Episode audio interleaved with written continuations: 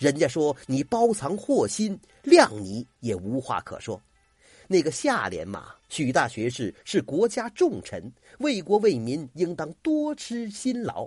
只有这样，才会不负君王众望。如果不改，就有居功自傲、贪图安逸之嫌了。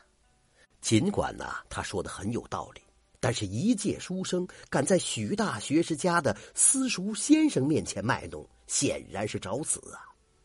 可那私塾先生涵养不错，将不悦藏在心里，只是点头微笑，连说：“ 改得好。”这让孙元昌越发的不知道天高地厚了。入夜，孙元昌要借竹温书，私塾先生正想借机刁难他，便把孙元昌安排在藏书楼上，以书楼不便燃烛为由，不给他烛火，只给了他一把线香，以作照明之用。第二天清早，老先生起来便去问孙元昌。先生昨夜看书辛劳，可看了哪些书目啊？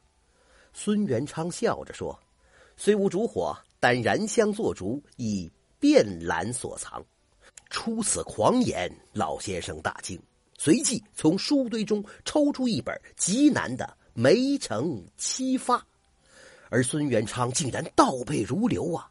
又抽出先夏时期的三坟五典，任其挑选其中一篇。孙元昌更是一字不落，而这些古书都是在必考的经书之外呀，这可让私塾先生大为惊骇。临行之前，许家赠送给孙元昌十两盘缠，并送给他一把线香。老先生一再嘱咐，大比时点燃此香，为驱邪避祟；二可以思如泉涌，定可助他一路高中。孙元昌哪里知道啊？这线香并不是昨天晚上所燃的香啊，而是许家夜晚做防盗贼用的护家香，多掺有迷幻之剂的特制香啊。他更不知道，他前脚刚走，后脚那位老先生就派人给许三里送了一封家书。这封信上写了孙元昌恃才傲物、信口改对联的事情，还将此人的文采才华极力渲染，说此人若是能高中，只怕将来的文华殿大学士就会是他的了。而如此狂声，恐对国家不利。老先生这么一说呀。倒把许大学士说出了一身冷汗。他仔细想想，家里的那副对联果真是有一些经不起推敲，便回信告诉先生，就按孙元昌改的意思重新书写悬挂，以免将来招来祸殃。这样一来，许大学士就格外关注孙元昌的卷子。等到卷子一出，他用心细看，果然是一个奇人。不仅文笔极好，论述畅快，而且极富雄才大略，堪称栋梁之才，让人倍感欣喜。